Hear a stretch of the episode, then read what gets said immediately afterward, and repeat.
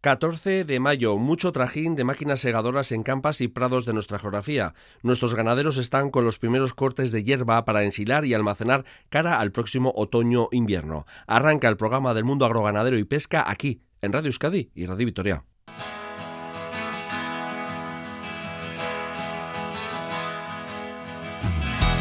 Importante cita ganadera mañana en el Valle Navarro de La Raun. Impulsado desde la Asociación de Criadores de Ovino de Raza Lacha de Navarra, tendrá lugar la primera subasta nacional de sementales de alto valor genético. Salen a puja una treintena de sementales de raza lacha en el frontón de la localidad de Gorriti.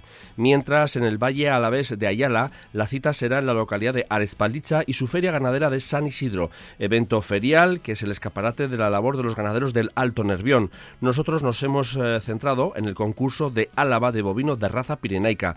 En esta sexta edición toman parte medio centenar de cabezas de ganado de cinco ganaderos alaveses. Y este mes, mayo, es la época en la que la azada es nuestra mejor aliada en la huerta, época de plantar las distintas variedades hortícolas en nuestra huerta, nuevos plantones y tendencias en pimientos, tomates, calabacines y un largo etcétera de verduras que degustaremos este verano.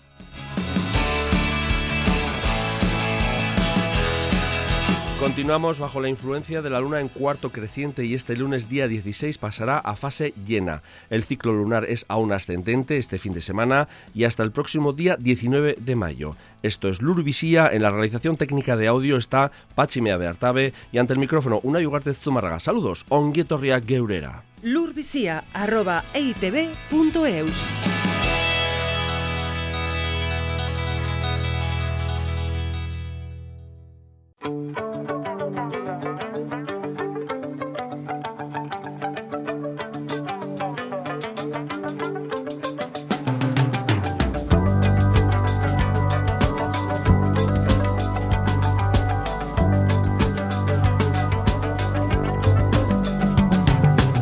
continuación nos damos cuenta de una novedosa e importante cita ganadera. En Gorriti, en el Valle Navarro de la Raun, tendrá lugar mañana la primera subasta nacional de sementales genómicos de ovino de raza lacha. A poco saldrán 34 cabezas de ganado, cara rubia y cara negra, de corderos machos de entre 4 o 5 eh, meses. Ejemplares que son fruto de la labor de investigación realizado por el proyecto ARDI. Aslana, que es la Asociación de Criadores de Ovino de Raza Lacha de Navarra, ha conseguido introducir esta innovadora metodología de la evaluación genómica en su esquema de eh, selección. Es una labor iniciada en 2022 y ya dispone de sementales de alto valor genético que se subastarán para que cualquier ganadero pueda adquirirlos y difundir así la mejora de la raza a toda la población de ovino lacho. Está con nosotros Maite Lasarte, que es secretaria ejecutiva de la Asociación de Criadores de Ovino de Raza Lacha de Navarra, Aslana. Bueno, Maite. Bueno, eh, me ha llamado mucho la atención. ¿eh? Primera subasta nacional de sementales genómicos de raza lacha. Eh, lo importante, el tema genómico, para aquellos que no estén muy dados en, la terminología y en este aspecto científico, ¿qué es en concreto este, esta evolución genómica? Sí, eso es. puede sonar un nombre un poco extraño para la gente que no está acostumbrada o que no trabaja habitualmente en genética, pero bueno, la genómica es una metodología eh, que se utiliza desde hace varios años ya y está muy implantada en vacuno de leche, que bueno, a nivel de, innovación en, genética suele ser el referente.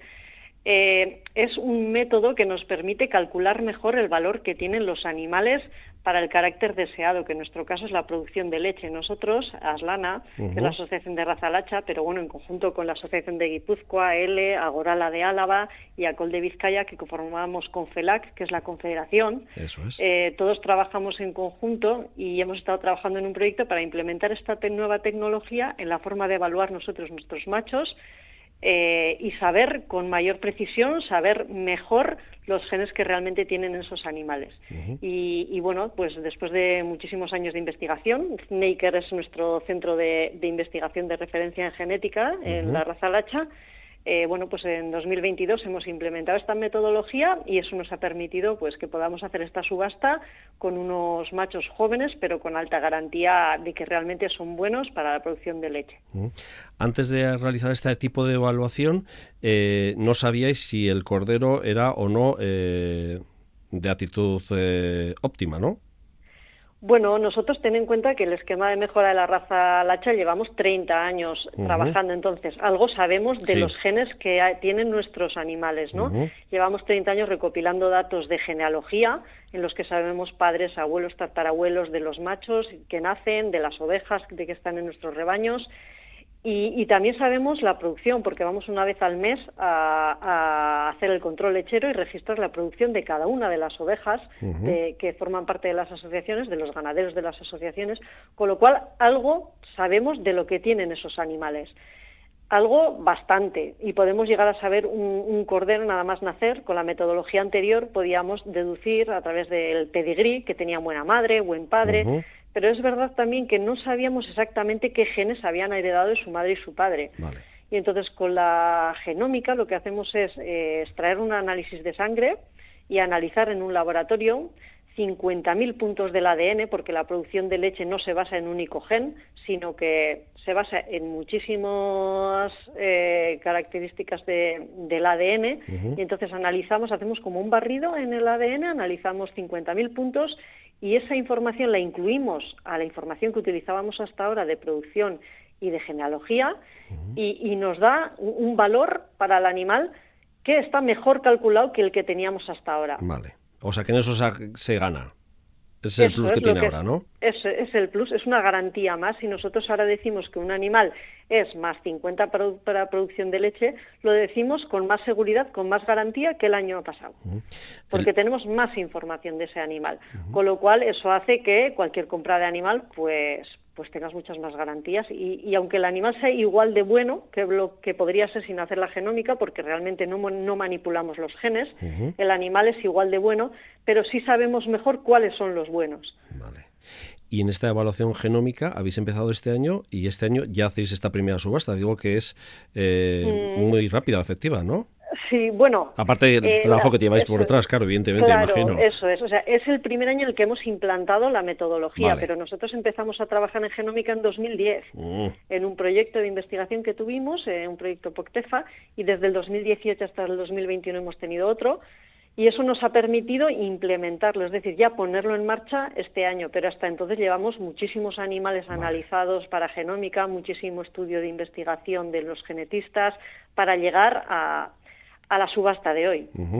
Me imagino que será para vosotros eh, importante, digo, desde eh, tú como técnica en este caso también, ¿eh? y como trabajadora, me imagino que será importante, digo, porque es, no sé, como un escaparate o, una puesta de largo de un mm. fruto de un trabajo importante de años, claro. Pues efectivamente, porque cuando nos planteábamos que se podría hacer este tipo de venta, sí que decíamos, bueno, pues igual se puede hacer la venta entre explotaciones o podemos hacer una venta sin darle tanta, tanta no sé, tanta, tanto auge, ¿no? Pero sí que consideramos que es un punto de inflexión para nosotros y que va a ser una manera en el que nosotros también podamos difundir toda la mejora que hacemos mucho más allá de nuestros socios, hacer una subasta pública con, con unos corderos jóvenes que proceden directamente de las explotaciones, con lo cual se adaptan perfectamente a cualquier otra explotación. Y, sí que creemos que, nos va a permitir pues llegar a muchos más ganaderos que, que, hasta ahora. Hasta ahora también siempre se hacían compraventa, compraventa de, de animales entre explotaciones, ¿eh? pero creo que hacerlo en una subasta pública, en el que técnicos de las asociaciones hemos supervisado esos machos. Hemos visto que son corderos que proceden de muy buenas madres, bueno, de las mejores madres y los mejores padres, que tienen las madres tienen muy buena morfología de ubre, que cumplen con el estándar racial, que son animales también morfológicamente aptos sanitariamente les hemos hecho eh, pruebas a todo tipo de enfermedades sanitarias. Entonces sí que eh, hemos considerado que bueno que, es importante hacer una subasta pública, que todo el mundo pueda tener acceso a la compra de estos animales y que, y que le demos la relevancia que tiene. Bueno, y además eh, convertirse en un referente y en un punto de encuentro también de agentes bueno, técnicos y luego también de los propios ganaderos, ¿no? que muchas veces en ese tipo de, encuentros surgen otro, otro tipo de, necesidades. 34 pues cabezas, ¿no? Sí, eso es. Va a haber 34 corderos de cara rubia, cara negra de la variedad de Navarra y la cara negra de la variedad de, la comunidad autónoma vasca. Así que todo ganadero de raza lacha va a tener para a su disposición la compra de, buenos animales para, para el carácter de, de, producción de leche, en el que metemos la cantidad, la calidad también, porcentaje de grasa y proteína y la morfología de ubre. Esos son los cuatro caracteres en los que nosotros estamos trabajando ahora. El ganado está expuesto mañana a partir de las 10 de la mañana, creo, ¿no? En el frontón Eso es, de 10 a 12 estarán expuestos y se podrán adquirir la tarjeta de subasta. Todo aquel que quiera participar en la subasta tiene que primero registrarse y a las doce y media se iniciará la subasta y, bueno, el que más puje será el que se lleve el animal correspondiente. Y lo que es muy importante también es que el animal, la compra eh, se hace en el mismo momento y nada más finalizarse la subasta, se harán las guías, habrá gente del Gobierno de Navarra haciendo guías y el animal se llevará el mismo día en un transporte que esté autorizado para, para el transporte de, de animales vivos. Eh, no sé si os habéis recibido muchas llamadas, digo, de gente del sector preguntando cuándo va a ser, cómo va a ser, dónde va a ser. Pues sí, la verdad es que sí, porque... hay interés, ese interés en el sector, vamos. Sí, sí, sí, sí, se, se, ha visto que sí. Además, hoy en día con las redes sociales y con el WhatsApp, cualquier información corre muchísimo, porque en el sector de ovino de leche también está implementada todo tipo de, tecnología, aunque parezca que no, llega a todos los caseríos el WhatsApp, y, sí, sí que estamos recibiendo llamadas y yo creo que realmente eh, sí, que va a haber, que hay interés. Perfecto, pues Maite Lasarte, secretaria ejecutiva de la Asociación de Criadores de Ovino de Raza Lacha de Navarra Aslana, eh, que estáis dentro de Confelac, que ahí también están eh, nuestras, eh, bueno, nuestras asociaciones de, los tres territorios históricos, que aquí también habéis contado mucho con la ayuda de, también del ayuntamiento propio de la RUN y bueno, Gorriti, que es un centro importante en cuanto a lo que es la investigación en el tema de la abeja sí quería agradecer al ayuntamiento de la RUN porque es verdad que llamamos a varios ayuntamientos y, bueno, fue el que no dudó en ningún momento, claro, la Ron es un valle ganadero. Y, bueno, es un valle que está muy bien situado para cualquier comunicación con la comunidad autónoma vasca y bueno, para nosotros eh, también es importante que esta feria se, sea en Navarra y, bueno, y que... Y dar vida a, nuestros, a nuestro medio rural, ¿no? También. Efectivamente, también poner en el mapa uno de nuestros pueblos, en este caso la RON, y, Gorriti como concejo también, ¿no? De alguna manera, que aunque ya está en el mapa, eh, sobre todo de las gentes del sector ovino. Pues Maite Las Artes, que recasco y hasta la siguiente. arte. Lurvisía, en Radio Euskadi y Radio Vitoria, Sembramos Futuro.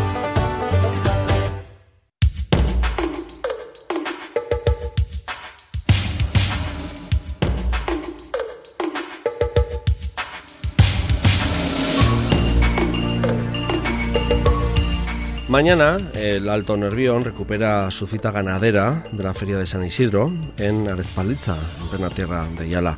Un referente para las gentes del sector que en su edición número 44 contará también, como no, con ese sexto concurso de Álava de ganado del sector bovino de raza pirinaica. Los ganaderos alaveses mostrarán medio centenar en ese concurso de reses de estas vacas de capa rubia. En 2015 se puso en marcha este certamen para poner en valor la labor de nuestros ganaderos con este ganado. Está con nosotros José Antonio Gorbea, que es presidente de Arpiel, de la Asociación de Criadores de Ganado Bovino de la Raza Pirineca de Álava. Bueno, José Antonio. Bueno, buenos días. Bueno, ¿cuál es el estado de salud de, de esta ganadería en, en el territorio alavés? Bueno, en este momento llevamos tres años con un un número de efectivos más o menos parecido y un número de socios ahí bajando un poquitín, pero bueno, también hay que reconocer que la edad del sector y de los ganaderos y los titulares de la explotación cada vez son más, más altos. Eh, eh, ¿Esto ha tenido incidencia también el tema de la pandemia en algún sentido o, es que venimos así ya unos años que...? No, yo creo que el tema de la pandemia no ha afectado para que sea el número más grande o haya más, más socios o más criadores. básicamente el problema es que bueno, es un problema que tiene todo el sector primario, ¿no? Sí. La juventud del sector, o sea, es que la media que tenemos cada vez es más alta. Eh, ¿Cuántas eh, vacas nodrizas hay en, el territorio de la vez, más o menos aproximadamente? Bueno, aproximadamente dentro de la asociación estamos unos 58, 60 socios. En tres años no ha variado mucho, ha bajado algún socio. Eh, y bueno, andamos con un total de efectivos de unos 3.400, 3.500 animales, entre 12 y 14 meses machos y hembras mayores. Eh, eh, la verdad, verdad, eh, José Antonio, claro, cuando dices que se han dado de baja algunos, es una pena que no haya ese relevo generacional, ¿no? Que es, que es lo que está pasando en el sector primario en general, ¿no? Pero me imagino que tiene que doler más cuando, bueno, pues cuando os conocéis más o menos todos los del sector, ¿no? De la zona, ¿no? Sí, básicamente pues eh, nos conocemos todos. todos estamos metidos en el mismo mundillo y, y de alguna manera hay bastante relación entre explotaciones, ganaderos y todo.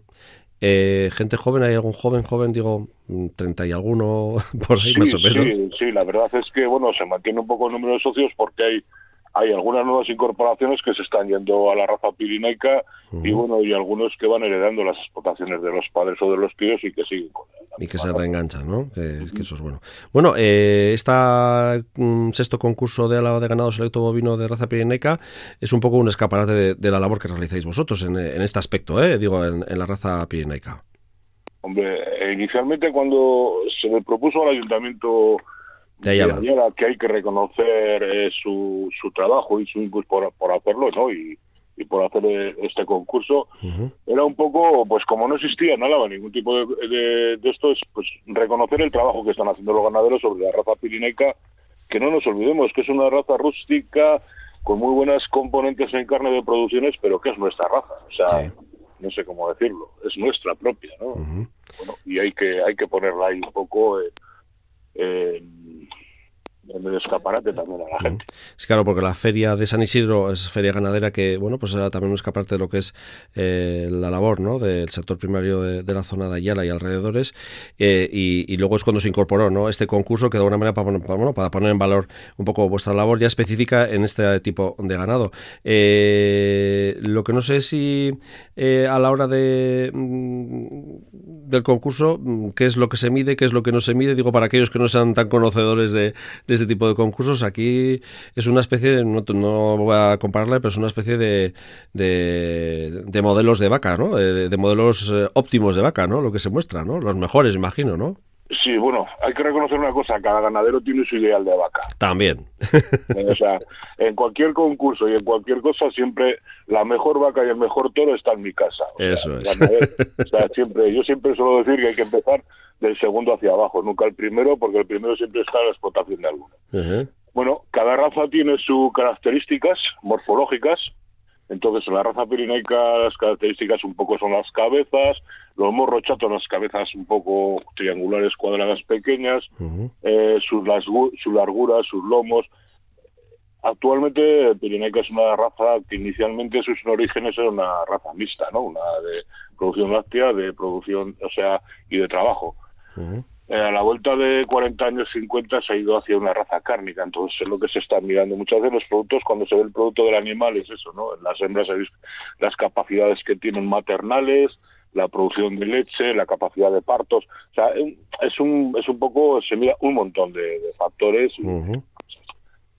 Sí, que al final hay unos estándares, ¿no hay? Y otra cosa es luego ya que cada ganadero lo que valor en su, en su, en su cuadra, ¿no? Básicamente hay un estándar de vaca, ¿no? Hay una imagen, hay una foto de vaca ideal que más o menos la asociación o la federación eh, cada año, no cada año, pero cada cinco años se van modificando ciertas cosas en función de lo que demanda un poco los ganaderos de función de las necesidades que encontramos en la raza, ¿no? Se va variando en pequeñas cositas, pero bueno, siempre hay una, una foto ideal de vaca de vaca tipo. ¿Cuántas eh, reses van a ir a concurso? Yo he apuntado al principio medio centenar, más o menos por ahí andarán, ¿no? Sí, bueno, tenemos la realidad, tenemos que socios somos pocos, como hemos dicho. La gente, para mover el ganado a concurso, hay que hay que avalar también el trabajo que, que crea eso al ganadero, porque las vacas hay que tenerlas en una presentación, son modelos, eh, no sé cómo explicar. Sí. Y un trabajo y un gasto. Y eso, y luego estar el día allí en ello, y bueno, ese, trabajo hay que compensarlo. En principio, y luego también la capa donde se hace tampoco es muy grande, no sería cuestión de poner muchas vacas. Eh, ahora mismo están inscritas como unas 50 55 animales, entre machos, hembras, novillas una selección ¿no? del trabajo que realizáis vosotros en cada una de vuestras cuadras, claro. Sí, bueno, el concurso se basa ahora mismo en seis secciones de, esto, ¿no? Va un poco en base a la edad, al, a la edad del animal y si es hembra o es macho. Machos no hay más que una sección, de mayores de 24 meses, ya son animales ya mayores, hechos con todo su potencial. Y luego hembras, las hembras va entre novillas de 8 meses, 12 meses, 14 hasta el parto, luego novillas recién paridas y vacas un poquitín ya mayores, ya desarrolladas en todas, sus capacidades. Eh, en ese tipo de concursos, digo, no sé si hay un poco de pique o de mirar un poco por encima del hombro a, al ganadero de la otra punta del territorio de cómo lo ha hecho o, bueno, o vaya ejemplar que ha presentado, no sé, pregunto.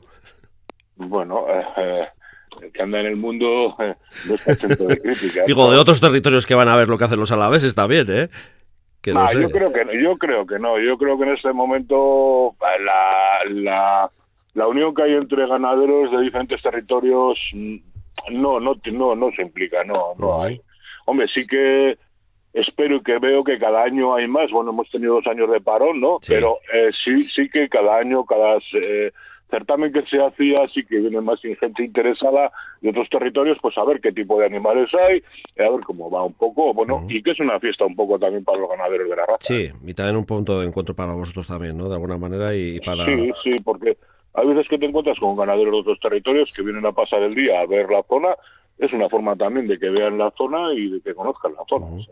sí, es verdad que en, esta raza eh, referentes son así, digo, en el ámbito nuestro de Euskal Herria, Guernica también y Elizondo, los concursos son como dos referentes también importantes, ¿no?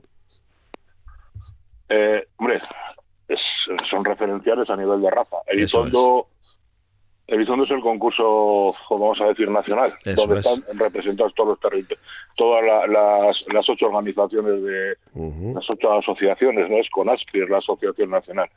Eh, Guernica, Guernica es el campeonato de Euskadi. Por eso. Campeonato de Euskadi en el cual están, pues bueno, están las tres asociaciones, eh, o sea, las tres asociaciones, Guipúzcoa, Vizcaya y Álava, y también eh, participa Navarra. Entonces, un poco, pues uno es el concurso de Euskal Herria y el otro es el concurso de, a nivel nacional, ¿no? Pues bueno, son referentes porque son y llevan ya muchos más años establecidos.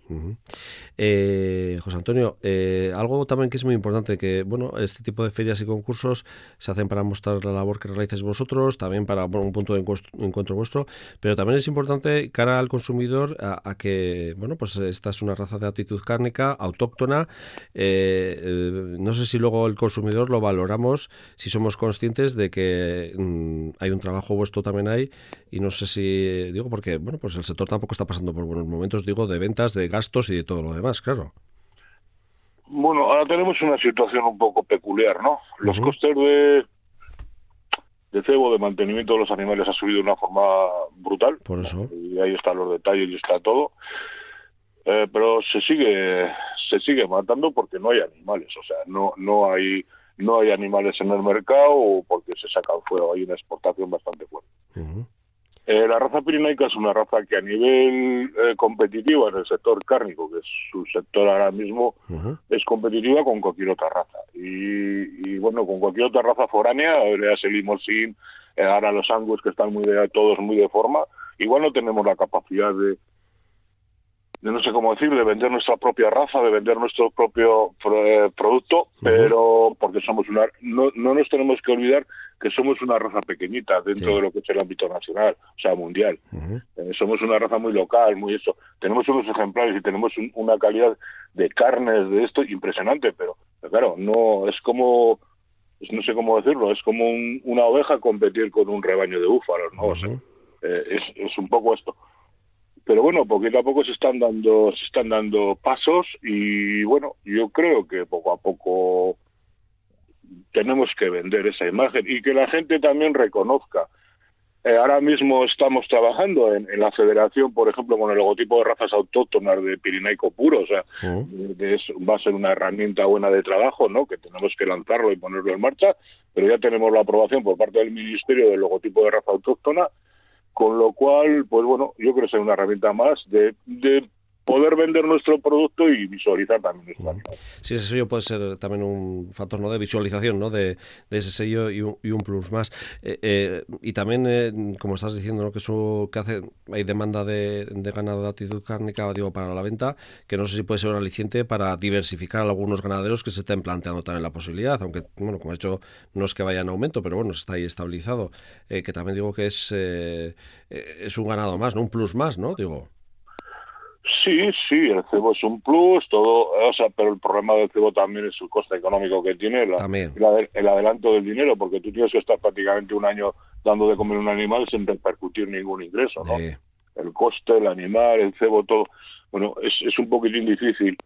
Eh, bueno, también en este momento es una raza autóctona, pero se está compitiendo estamos hablando de un mercado global, de un mercado muy afectado con la PAC, eh, y no ten, o sea, eh, mientras que a otras razas se les dan que yo creo que se lo merecen y es necesario, se les dan ciertas ayudas de, compensación a través de la PAC y tal, eh, la nuestra es una raza que se considera y se considera autóctona, pero no tenemos ese nivel de ayudas, de, de que muchas veces, o sea, no son ayudas, es un complemento a ese trabajo que no es necesario una gran cantidad, simplemente un reconocimiento, ¿no? Para que de alguna manera igual se potencie más fundamentalmente en las primeras incorporaciones. Bien, sí, la nueva sabia que entre, ¿no? Que eso es importante también, ¿Eh? arrancar. Arrancar, ¿no? Que es el inicio de, que empieza, exacto, claro. Exacto, exacto. Eh, una última pregunta. Mm, otra cosa fundamental es eh, que el territorio de vez no tiene mataderos. Me refiero un poco al matadero de Yodio, ¿no? que ahí habéis tenido también otro caballo de batalla los ganaderos, ¿no? Eh, que es una situación también importante. Digo, ya viniendo al ámbito más pequeño, ¿no? que también que es importante, ¿no, José Antonio? Hombre, eh, yo igual me has tocado un poco la vena, pero bueno. Eh, los políticos creo que llegaron a decir que que cada que lo del matadero yo digo que los ganaderos que queremos o sea, que es una es una parlatada no que lo que queremos son los ganaderos que somos muy cómodos y queremos un, un matadero a la puerta de casa. Vale yo como ganadero claro que quiero un matadero a la puerta de casa. Claro tu referente hasta ahora era Yodio no pero nuestro referente más o menos puede ser Yodio sí puede ser Yodio para pequeña venta esto y tal pero lo que tenemos claro es una cosa, eh, se nos llena la boca a todo el mundo de bienestar animal, se nos llena todo el mundo de kilómetro cero, se nos llena todo el mundo de un montón de cosas. ¿Y dónde está ese, todo ese mensaje político? y, como ganadero, y como esto, ¿qué pasa? Tenemos que hacerlos asumir gastos nosotros porque sí, por unas decisiones pseudopolíticas. Porque había había por ahí en eso, había unas recomendaciones de Parlamento, de inversiones en la, la comarca de Ayala, resulta que no se van a hacer y se van a hacer en, al lado en Vizcaya. Bueno, si nos hacen el de Güeñes, pues bienvenido sea, ¿no? Pero creo que como ganaderos, como zona ganadera que somos y tal, deberíamos de tener un poco más de consideración. Matadero. El matadero es una herramienta fundamental, sobre todo para el sector de carne. O sea, porque crea inercias. Estamos hablando de una comarca como Ayala, con 5 o 6 mil animales o 7 mil, no sé mil vacas que puede llegar a haber. Tenemos la comarca de, de Gorbea y Aldea, tenemos un montón de historias que, creo que nos merecemos algo. Mm, creo que nos merecemos algo. Y bueno, es una forma más, es una herramienta más pues para dinamizar el sector. Si no existe la herramienta, pues malamente podremos dinamizar un poco el sector. Perfecto. Bueno, pues también queríamos tratar un poquito eh, eh, este asunto, porque bueno, pues es importante y es eh, uno de los dos de cabeza que estáis teniendo todos los ganaderos del territorio alavés y también de territorios vecinos, ¿no? La falta de, mataderos, y especialmente en Álava, que ya, ya no hay ninguno. Bueno, realmente, si vamos a ser sinceros, realmente mm, mataderos, te pueden decir que mataderos tenemos, ¿no? Más lejos, más cerca, tenemos mataderos. En el entorno, sí tenemos eh, en torno a 60-80 kilómetros, pero eh, por ejemplo es un detalle. Eh, el que esté en Euskaloquela, en el label de calidad, solo se puede matar en los, mataderos del territorio. Mm. Tenemos que ir a Guipúzcoa, 80 kilómetros para allá, 80 kilómetros para acá la carne. O sea, esos son unos costes añadidos. Sí, que es a lo que te referías, ¿no? El kilómetro cero y los gastos y la sostenibilidad, ¿no? Eh, claro, claro, pero es que parece ser que el tiempo del ganadero no, no, no, no vale nunca, no vale nada. O sea, yo si llevo una vaca con un carro, hace esto una, me paso de pitos y flotas cuatro horas de viaje, entre que voy y vuelvo. Mm. No sé cómo explicar, más costes, más costes, más... Eh, es que... Y luego el estrés del animal, dicen que no dicen que no vale que no esto pero bueno eh, hay estudios por ahí y planteamientos en otros estados europeos que se están planteando cosas muy diferentes de lo que nos planteamos aquí con el tema del bienestar animal. Bueno pues José Antonio Gorbea eh, como siempre nos pasa, que siempre nos dicen, a mí también me dicen, es, que siempre os estáis quejando del campo. Y bueno, pues eh, hay que quejarse cuando hay que quejarse lo que hay que quejarse. Eh, gracias por atender a la llamada. Sí. Perdona, no es, no es quejarnos, es decir la verdad. No, me lo dicen a mí también, ¿eh? no sé cómo Parece que siempre, la verdad es que como sector parece que siempre estamos llorando, pero bueno, eso es la conclusión que tenemos. Eso es. El Euskadi es un país consumidor de carne y el 90% de la carne que consumimos no es nuestra, viene de fuera. Se está potenciando la carne, las grandes chuletones, la grande maduración de las carnes, no sé qué, no sé cuántos, sidrerías, tal, tal, tal, y que me digan a ver de dónde viene la carne. Y cuando sepan de dónde viene la carne, vamos a hablar del sector cárnico del País Vasco muy buen apunte. José Antonio Gorbea, pues nada, eh, que al final nos hemos ido. Sexto concurso de Álava de ganado selecto bovino de raza pirenaica, que tiene lugar eh, mañana, 8 de la mañana, arranca ahí en el recinto ferial de Arespalditza, Feria de San Isidro, eh, importante punto de encuentro de las gentes de Ayala y de lo que decía al principio de la presentación de todo lo que es el Alto Nervión, hay bueno, todas las gentes de la zona de Vizcaya, de Araba y también de la limítrofe Burgos. Muchas gracias, José Antonio. Eh, gracias a ti. Y si me dejas un momento, invitarles a todos a que vengan a ver nuestros animales clínicos y agradecer al ayuntamiento su disposición a, que se haga este, se siga haciendo este, eh, este concurso y a ver si a futuro también seguimos con él para adelante. Y sin más. Gracias. Venga, hasta luego. En Radio Euskadi y Radio Vitoria, Lur el campo en tu casa y del campo a tu casa, recogemos otras informaciones de nuestro sector primario, noticias que ha recogido nuestra compañera Alejandra Eguiluz. Arabaco Chacoliña catará la nueva añada el próximo 22 de mayo en su Chacolín Eguna en Amurrio. La vendimia 2021 se cerró con una caída del 37% respecto a la del año anterior. Durante la pasada vendimia se recogieron casi 500.000 kilos. La comercialización ha tenido un crecimiento por encima de los niveles prepandemia y se ha localizado en Estados Unidos, Japón, Alemania, Canadá, Reino Unido o México. La subasta de sementales del Centro de Testaje de Haya cumple las expectativas de público y ventas en su edición número 17.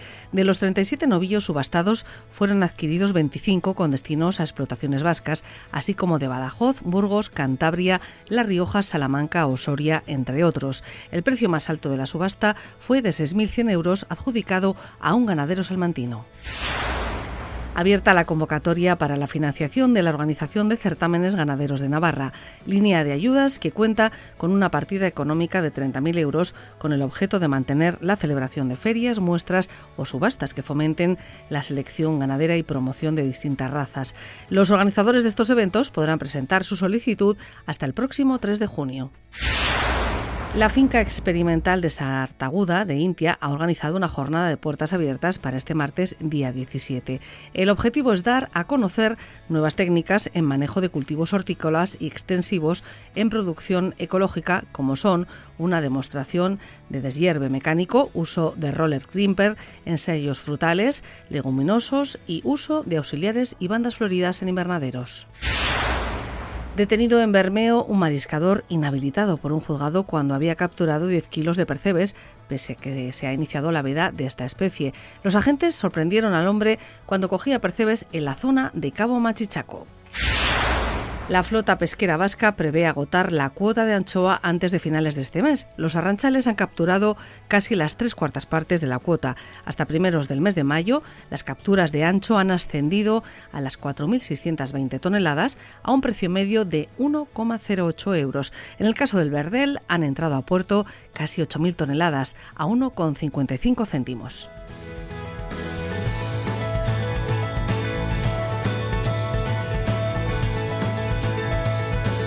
lurvisia.eitv.eus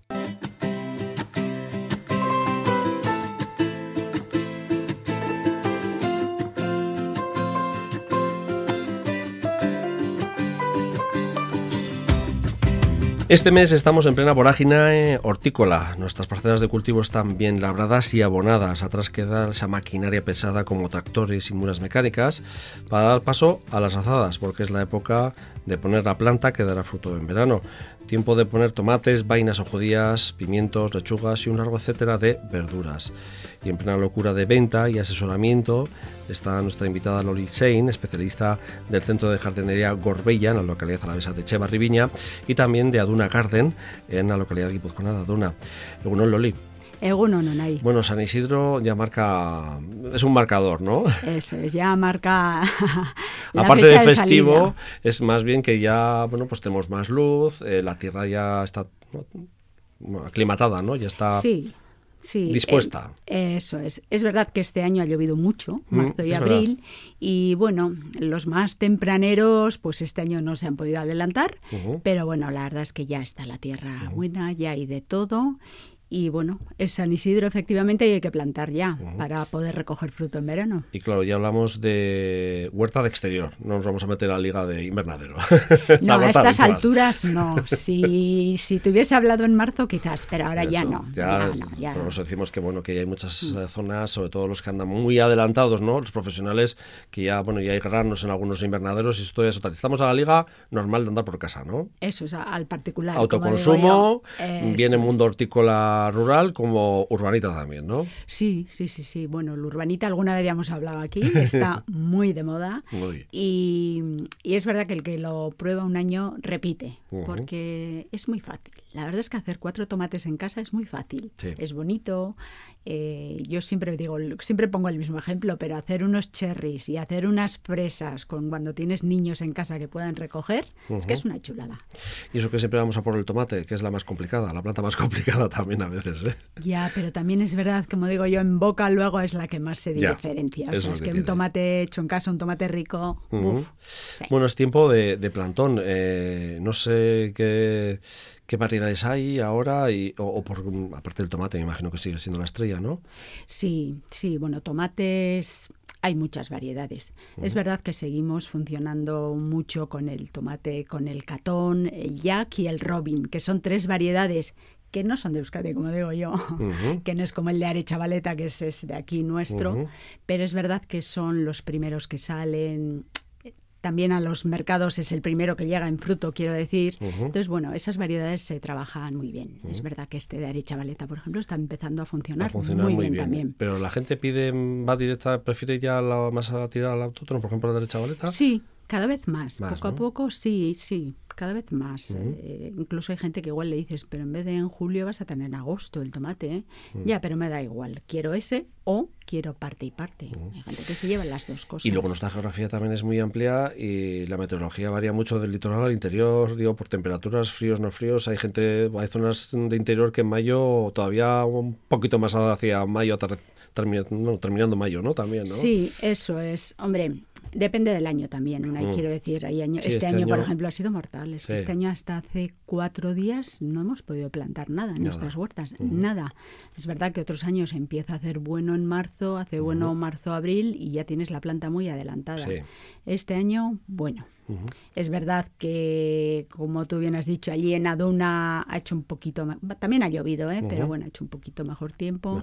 En Vitoria es que por las noches hacía mucho frío, hasta hace nada. Se nota y eso la planta lo nota, ¿eh? Sí, y sobre todo el tomate. Mm. Porque una lechuguita, bueno, la lechuga realmente tiene que dar hoja, no tiene que dar fruto. Para dar fruto tiene que hacer calor. Antes, antiguamente, se decía que el año que hacía mucho calor en San Fermín era el año bueno de los tomates. Y es verdad, es por el calor. Bueno, y aparte del tomate, ¿qué otro tipo de plantas? Eh? Porque luego también igual tenemos que diferenciar entre el agricultor que tiene de siempre, ¿no? De, de cultivo de casa, más o menos, eh, pero que, bueno, necesito estas plantas y las voy a comprar al vivero. Y luego también está eh, el nuevo agricultor más urbanita, ¿no? También. Eh, ahí se diferencia, pero me imagino que, que, bueno, se ha parecido también, ¿no? Sí, hombre, el hortelano de siempre, digamos, ese incluso saca sus propias semillas de sus tomates del año anterior. Pero también es verdad. Sí, le ha gustado, pero quiere probar también. pero quiere probar cosas nuevas. Mm. Sin embargo, el urbanita, pues le gusta el tomate negro, el tomate, bueno, pues un poquito más ibarita, vamos a decir. Colorido, formas también, ¿no? Eso es, Pero es verdad que este, en este momento en el mercado es que hay muchísimas variedades de tomates, muchísimas. Rojos, verdes, amarillos, rosas de kilo, de medio kilo, de yo qué sé, hay de todo. Entonces, pero bueno, en general nos gusta probar de todo. ¿eh? Luego es verdad que al final, cuando vas a hacer la plantación importante, digamos, eliges vas un poco sobre seguro, eliges la, más normalita o la, por lo menos la que funciona mejor aquí. Luego también en función de bueno, la parcela de cultivo que tengas y las posibilidades que tengas de decir, bueno, dejo unas poquitas de este tomate especial o de mm. este pimiento especial, pero la mayor parte lo pongo de, del que, da, ¿no? el que sabes que es más eso es. Y luego es verdad que también en los platos está funcionando mucho la estética. Hay veces que te dicen, a mí el tomate amarillo realmente no es el que más me gusta, pero qué chulo queda en el plato. Y bueno, pues dos plantones de tomate amarillo, pues ya está. Pues también entra ese juego. También está muy bien. Eh, claro, también hablamos, eh, siempre hablamos de tomate, pero sí es verdad que hay cada vez más gente que opta, por ejemplo, por ejemplo, el pepino, la mm. calabaza, el calabacín, comprarlo en plantón también, ¿no? Eh, y la lechuga, vamos. Sí, sí, sí, sí. Y luego hay cosas que están poniendo más de moda, la rúcula, el, la col cale. El, cale se ha puesto súper de, moda, también. Estamos en tiempo ahora bien para el cale. Sí, todavía, sí, ¿eh? todavía hay. Sí, se ha plantado más en invierno, es verdad, ¿eh? pero bueno. Sí, porque aguanta mejor el invierno. Eso es, pero todavía hay y lo vuelvo a lo mismo, ¿eh? lo mismo el cale también eh, por estética queda bonito en el plato, entonces bueno, por ahí también va. Eh, luego, pues pepinillos, hace unos años aquí no se plantaban pepinillos, pero ahora sí. Em, calabaza, por ejemplo, aquí se ha, plantado siempre la calabaza alargada de toda la vida. Bueno, pues ahora ya buscamos variedades más pequeñitas, más bonitas también se va probando. Pero por ejemplo, en ese caso antes igual se sembraba más en la huerta, ¿no? Y ahora ya la gente ha cogido más la costumbre de comprar el plantón, ¿no? Igual de acudir al vivero y decir, oye, quiero de... Mm, tengo la semilla de tal, pero quiero también un par de estas distintas por lo que sea, ¿no? Eso es, eso es. Y la planta hecha también. Mm. Porque es verdad que semilla prácticamente tienes todo el año, pero hay que estar encima. Hay Entonces, que estar encima pues la planta hecha, eso que te llevas adelantado. O sea, mm. yo tengo tomates en maceta del 20, que decimos diámetro del 20 o así, que ya está en flor. Entonces hay gente que planta el plantón pequeñito, pero también quiere ese. Es bueno, un par adelantados ya. Eh, y luego es verdad que el que entiende y sabe hacer huerta, pues pone por semanas. Esta semana pongo 20 lechugas. Eso es la semana Sobre todo la lechuga, la lechuga es muy de, hay que escalonarlo muy bien. Eso es. Y más el urbanita, el sibarita, pues no, el día que va pongo el Todo golpe, ¿no? Tampoco puede hacer escalonado, no tiene espacio. Entonces, bueno, existen como esos dos grupos diferentes de clientes que, funcionan. Que luego algo importante también a la hora de, plantar eh, es eh, que igual eh, los que empezamos o lo empiezan de nuevo, no igual pecan de humedades, o sea, de, de, regar en exceso, que igual lo que haces es fastidiar y tienes que volver a comprar de estas cuatro plantas porque me he pasado cuatro pueblos, por ejemplo. Sí, pero siempre tenemos esa tendencia. ¿eh? Le vemos que le pasa algo a la planta y siempre pensamos que se le falta agua. Y, hay veces que es le echas al culo un poquito más. Y hay veces que lo que le está pasando es que se está pudriendo la planta. Mm. Pero tenemos esa costumbre. Y, en el caso, volviendo al tomate, es que el tomate es un mínimo de agua. El tomate se hace seco, seco, seco. ¿eh? Y la planta siempre resiste mejor la sequía que el exceso de humedad. Al final el exceso te lleva a la, putrefacción de esa planta, se pudre y no hay nada que hacer. Antes decías pepinillos, también por ejemplo la berenjena es algo que antes aquí no se cultivaba mm, y, ahora también está viniendo mucho y se da bien además. Se funciona muy bien. Y hasta melones también la gente pone. Y sandías. Y sandías, sí. Y sandías, sí, sí. Que es más difícil ¿eh? eh conseguirlas en cantidad como por ejemplo en el sur de la península, ¿no? Eso es, pero por ejemplo las zanahorias de colores también que se, hacen ideal, se hacen muy bien. Es, es, el fruto es más pequeñito, pero es bonito también también se han puesto de moda. Eh, fresas, las fresas hay muchas variedades, ya, o sea, fresas con sabor a piña, que es la, que a mí siempre me llama la atención. Hace poco una compañía nos dijo que habían puesto fresas en el alféizar del caserío. En vez de poner geranios, habían optado por poner las fresas. Claro, perfecto. Además, como la fresa funciona mucho mejor aérea que posada en tierra, que es cuando se pudre, es que salen, sí. Pues Son tendencias. Esas tendencias, ¿no? Y me llamó la atención. Dice, ¿el caserío? Sí, sí. Pues lo habéis puesto fuera. Dice, no, no, las macetas de toda la vida, que mucho este año fuera, fuera geranios. Sí. pues bueno, pues curioso. además, la fresa como planta es muy bonita. es muy bonita. Es, El verde es bonito, cuando está en flor es bonito y ya en fruto ni te Y con fruto ya le da otro toque distinto. Eso es, ¿por qué no? Sí, sí. Eh, y a la hora de, mm, de, elegir plantones, me imagino que, bueno, eh, cuando uno llega a vuestros viveros, se puede volver loco. Eh, ahí estáis vosotros también para decir, bueno, esto, aquello, para qué necesitas, cuánto necesitas, excepto al agricultor profesional que ya sabe, ¿no? Quiero 200 o un 100, punto, de tal. Eso es, eso es, sí, sí. Luego, hombre, hay que ser práctico. Mm, calabacines, nos empeñamos en poner calabacines y llega un momento que no sabes qué hacer con los calabacines. Sí, calabacín con, con, un... Con, tres tienes, como digo yo, para ti una y los primos. Eso dos, tres ya es suficiente. Eso es. Lechuga, por ejemplo, se consume muchísimo. Entonces, yo... Escalonarla, ¿no? También.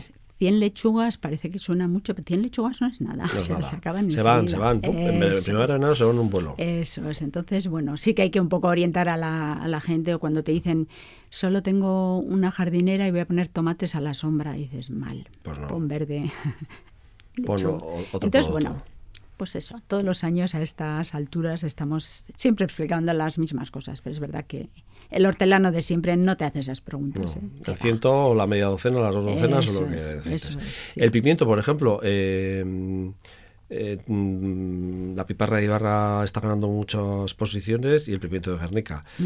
Eh, pero luego sí es verdad que hay, que hay más vida de pimientos también, ¿no? Hay- Sí, hombre, el italiano, el morrón ganando, verde de toda la vida, ese es, sí, está funcionando, Está muy, funcionando bien. muy bien, ¿no? El pimiento morrón está funcionando muy bien. El de piquillo para relleno y no relleno hoy en día, joder, ya te viene el plantón bueno y Bueno. salen unos pimientos para relleno Muy preciosos, sí, buenos, gorditos, de eso que rellenas y aguanta bien el peso. Sí, guindillas también. Luego están los chiles, los super picantes que digo yo, que esos ya vienen de fuera, pero también tienen adeptos, ¿eh? Ya van, sí. El choricero yo creo que está perdiendo peso ¿eh? respecto a hace muchos años, ¿eh? También, sí. Que antes sí. era como muy tradicional, ¿no? Y Sí. ya es... Sí, pero hay como, también hay las vainas aquellas que, vamos, cuando yo era pequeña había esa redondita, Sí. pequeñita y tal, esas tampoco, Tampoco están ya está, y ahora ya la funcionando, plana, ¿eh? ¿no? Ahora se llama es la la plana. plana, que es verdad que está en blandi, es muy buena, ¿eh? pero Ujú. sí que, bueno, por lo que sea, al cabo de los años van... Tendencias- Antiguamente también poníamos geranios siempre y ahora no. Sí, de un tipo y una clase, y- o un par de es. colores y no había más. Eso es, pero hoy en día hay tantas cosas en el mercado que... Que varía. Bueno, pues eh, Loli Sein eh, del Centro de Jardinería Gorrebella y en Echevarri Viña y también de Aduna Garden en Aduna, eh, te tendremos algún par de veces más por aquí, por Luisía, ¿no? Genial. Porque sí. estamos en plena época de, De- de trabajo, yo digo de azada, Mm. pero bueno, que hay muchos que se buscan los métodos para que no sufra, no sufra tanto el cuerpo, ¿no? A veces. Pues sí, sí, hay gente de ¿Qué esas que se compra el huerto urbano con las patas bien altas para no tener que Por eso, doblar el que también de eso hablaremos. pues es que ricasco, agur. Mila esker.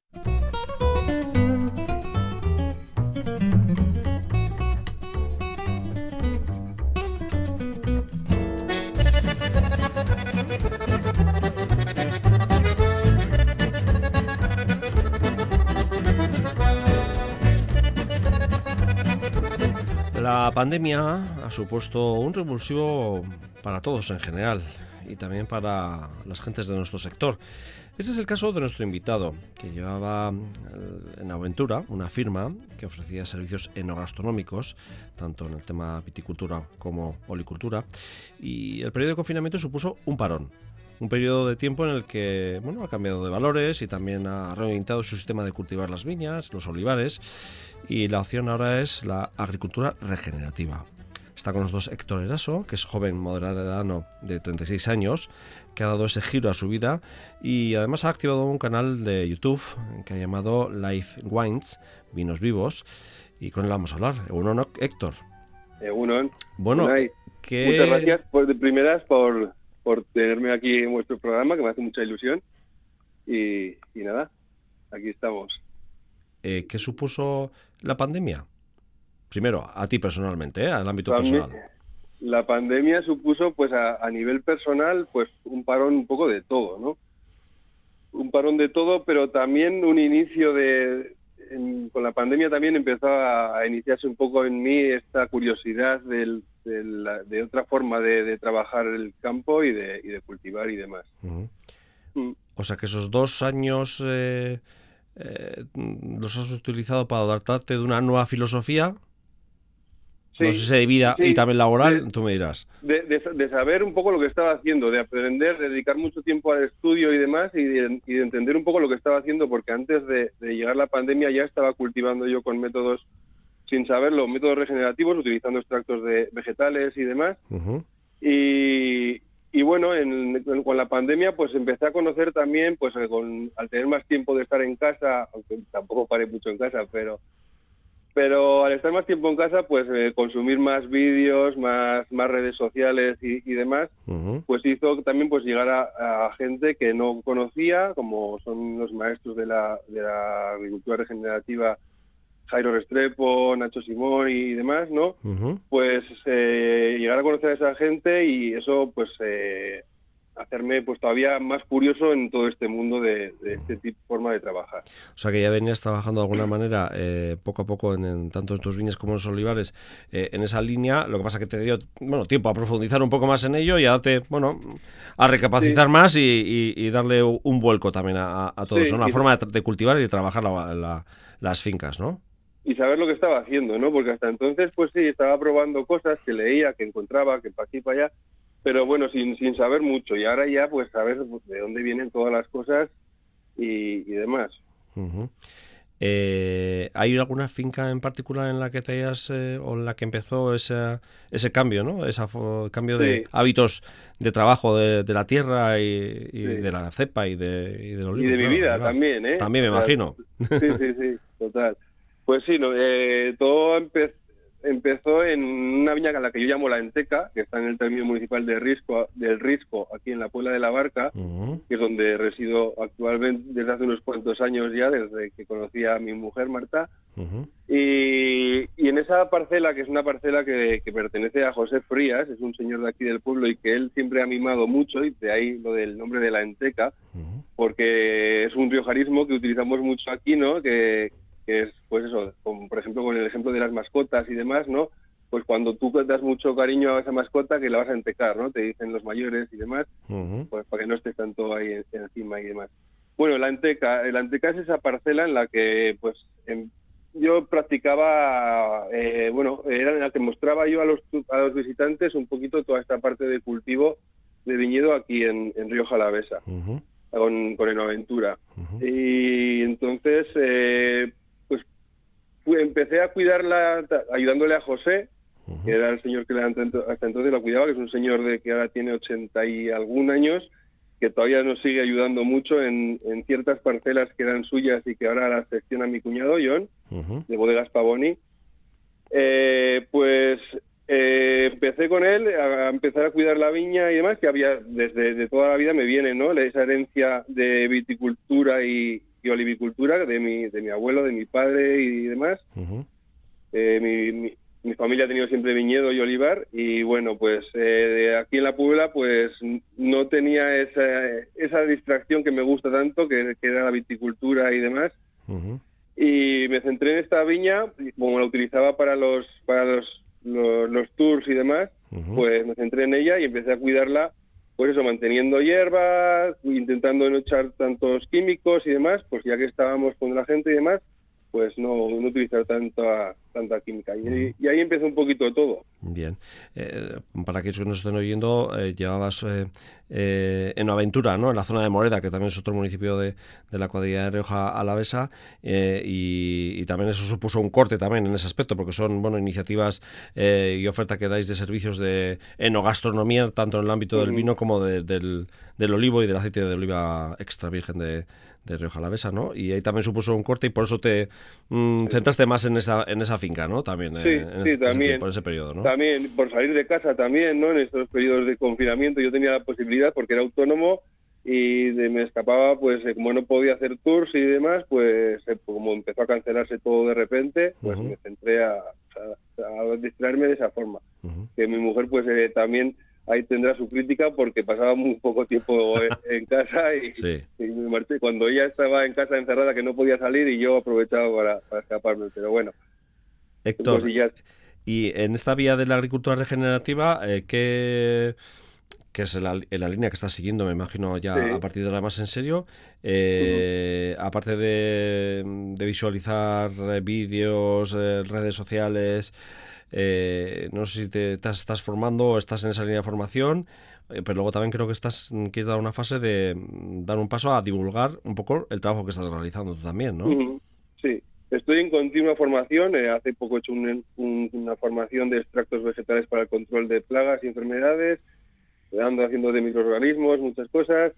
Y, y ahí, pues todo eso, pues quiero darlo a conocer a través de este canal de Life Wines, eh, este canal con el que, pues eso, quiero crear como una comunidad abierta, inclusiva y cercana, pues para todos los públicos, en la que pues mostrar mi autoaprendizaje y mi experiencia y además también pues dar a conocer lo que están haciendo otros también en nuestra zona. Ya eh, tengo apalabrado con algunos bodegueros y viticultores algunos programas que quiero hacer unas visitas en faena, les vamos a llamar eso así, visitas en faena, en la que pues eh, visitar a esos bodegueros o viticultores eh, realizando una práctica cultural, una labor, un, tratamiento, una preparación de algún de algún bioinsumo o todo este tipo de cosas, pues eh, también las mostraremos. No solo lo que mi autoaprendizaje y mis experiencias, sino también eh, que cada eh, productor de la zona que esté haciendo este tipo de prácticas, pues que también comparta con esta comunidad pues esos conocimientos y las prácticas que ellos realizan.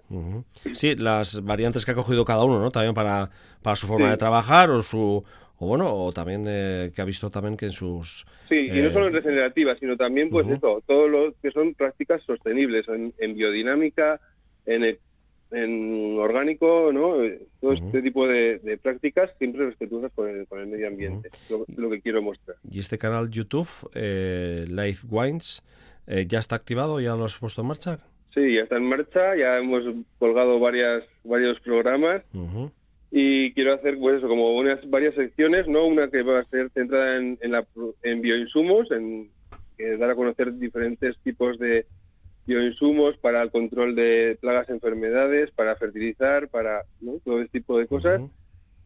Eh, otro va a ser dedicado a las labores del día a día y así, y luego, pues eso, estas visitas en faena en las que vamos a enseñar también lo que están haciendo otros en nuestra zona. Bien. Eh, Héctor, em, no sé qué, ¿y qué te dicen eh, los de la zona? Digo, los del sector de la zona, ¿eh? Bueno, los que son de este, de este mundillo, pues, pues les, mola que se dé a conocer todas estas cosas y demás, ¿no? Quizás me todavía no, he hablado mucho con, ellos, pero me verán pues como yo soy yo soy un simple aficionado, o sea, yo no soy ningún profesional de la viticultura para nada, sino doy esa visión del aficionado que curioso, ¿no? Que quiere conocer y pues eso, muchos me verán pues eso como este inexperto, ¿no? Que está aquí probando cosas y demás y, y otros pues con curiosidad, ¿no? De aprender y pues habrá un poquito de todo, de opiniones, ¿no? Todavía no, no voy recibiendo mucho, mucha crítica y demás, que pensaba yo que igual eh, iba a ser más complicado el controlar, pues eso, esa interactuación con, con los seguidores y demás. eh, por aquí pido también, por eso, que animo a la gente a que se suscriba al canal y a que le haga, pues, me gusta en, los vídeos para así, pues, continuar con esta, con este, con este proyecto, ¿no? Que seguir animados y, motivados y, demás. Así que animo a la gente también a que se suscriba y demás. Eh, en Aventura lo habías dejado un poquito apartado. Eh, cuando me imagino que tendrás intenciones de reactivarlo, no sé si eh, en esa nueva reactivación habrá gran parte de esto que estás contando también, claro. Sí, así es. O de transmitir en, en Aventura también va a ser un poco reinvención de Aventura, ¿no? Y me va a centrar en Aventura cuando yo empecé en el 2010 eh, durante, y durante todos estos años pues hemos conseguido muchas cosas, pero también pues he aprendido mucho y a base de, hostias, ¿no? Vamos a decirlo con estas palabras, pues eh, he, aprendido mucho y, y también pues a centrarme un poco en lo que realmente funciona. Y bueno, va a centrar pues eso, en lo que realmente me, funciona mucho, que yo creo que es mostrar eso que hasta ahora nos ha enseñado tanto, que es la parte de cultivo, enseñar de dónde, de dónde viene todo, ¿no? Porque para hacer un buen vino lo más importante que, necesitamos es un buen fruto, una buena uva, ¿no?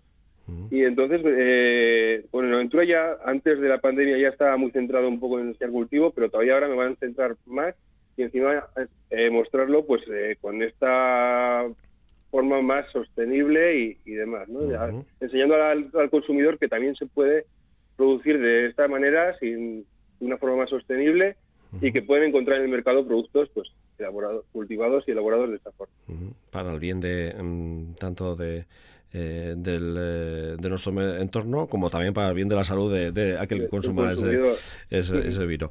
Bueno, pues Héctor, ha sido un placer conocer un poquito estos cambios de chip que a veces eh, bueno, nos ha traído la pandemia para, en este caso, para para, lo bueno. Y bueno que en ese momento del confinamiento el viñedo fue un poco tu refugio y de ahí ha salido otra ha brotado otra viña distinta no así es así es. Pues muchas gracias. en otra entrevista, pues eso, ha hecho un poco con, ha, ha compostado un poco toda la caja que tenía amontonada de todos estos años luchando con aventura, ¿no? Y convertirlo en un compost que está abonando ahora un poquito lo que soy ahora, ¿no? Y, que está brotando esta nueva forma de, vivir y de, y de ser, ¿no? Pues muy bien, Héctor. Hasta la siguiente. Es que casco. Nos vemos, Agur. Agur. Mañana jornada especial para nuestras gentes. San Isidro Labrador, con numerosos actos festivos y feriales, así como las tradicionales bendiciones de campos. Cada 15 de mayo, por ejemplo, y desde hace más de 300 años, acuden al santuario a la vez de Estíbali los pueblos de Matauco, Oreitia, Villafranca y Argandoña para cerrar las cuentas de la comunidad de las Larras, a la que pertenecen y por la que comparten terrenos comunales. Y después llegará el momento de la bendición de campos. Recuperamos de nuestra fonoteca la última, la de 2019. Oremos hermanos a Dios para que bendiga nuestro trabajo. Te rogamos Señor y Dios nuestro, que mires estos nuestros campos con ojos serenos y rostro alegre, y envíes sobre ellos tu bendición para que el granizo no los afecte, la fuerza de la tempestad no los arrase, la sequía y el solano no los debiliten, ni el exceso de lluvia los malogre, y las plagas no los dañen, sino que lleves a madurez sus frutos íntegros y sean abundantes para nuestras familias y para toda la sociedad.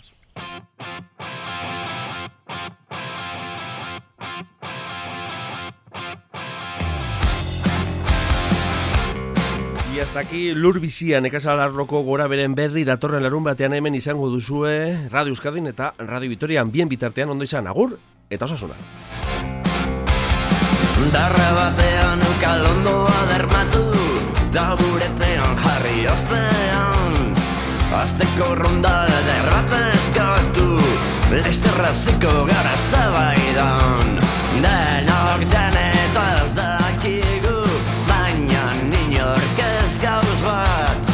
Noiz aziko garen hau alzatzen denak batera Zer izango da oraingoan Preokupatzen hasi naiz Baio, lasai Gelditzen alzaizu zerbait Zertokatzen da oraingoan Bombai edo xangai Baio, lasai